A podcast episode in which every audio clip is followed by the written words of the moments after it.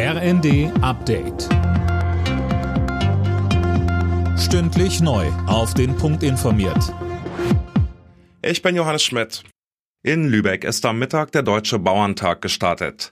Zwei Tage lang beraten die Landwirte und weitere Gäste, zum Beispiel aus der Politik, etwa über die Auswirkungen des Kriegs in der Ukraine.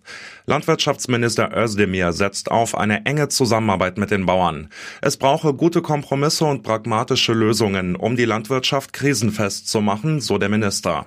Höfe sterben, Dürren, Hitze, Überschwemmungen als Zeichen der Klimakrise Artensterben, Übernutzung von Böden und Tieren, der Kostendruck. Deshalb muss man hin und wieder auch Altes hinterfragen und sich trauen, Neues zu entwickeln.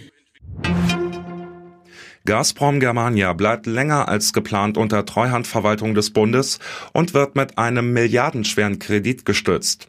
Laut Agenturberichten geht es um 9 bis 10 Milliarden Euro.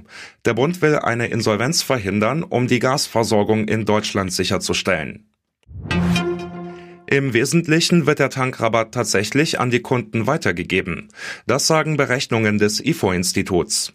Die Experten haben dazu die Preise um den Monatswechsel mit denen im Ausland verglichen. IFO-Präsident Clemens Fuß sagte dazu bei NTV. Dass jetzt das Benzin immer noch teuer ist, das liegt daran, dass in Deutschland dann die Preise wieder angestiegen sind. Die sind aber auch in Frankreich wieder angestiegen. Insofern kann man sagen, der Tankrabatt ist schon weitergegeben worden und ohne den Tankrabatt wären die Preise noch höher. Nach viermal unentschiedenen Folge hat sich die Fußballnationalmannschaft den Frust von der Seele geschossen. Deutschland besiegte Italien beim Nations League Heimspiel in Mönchengladbach mit 5 zu 2.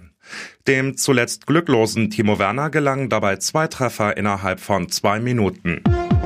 Alle Nachrichten auf rnd.de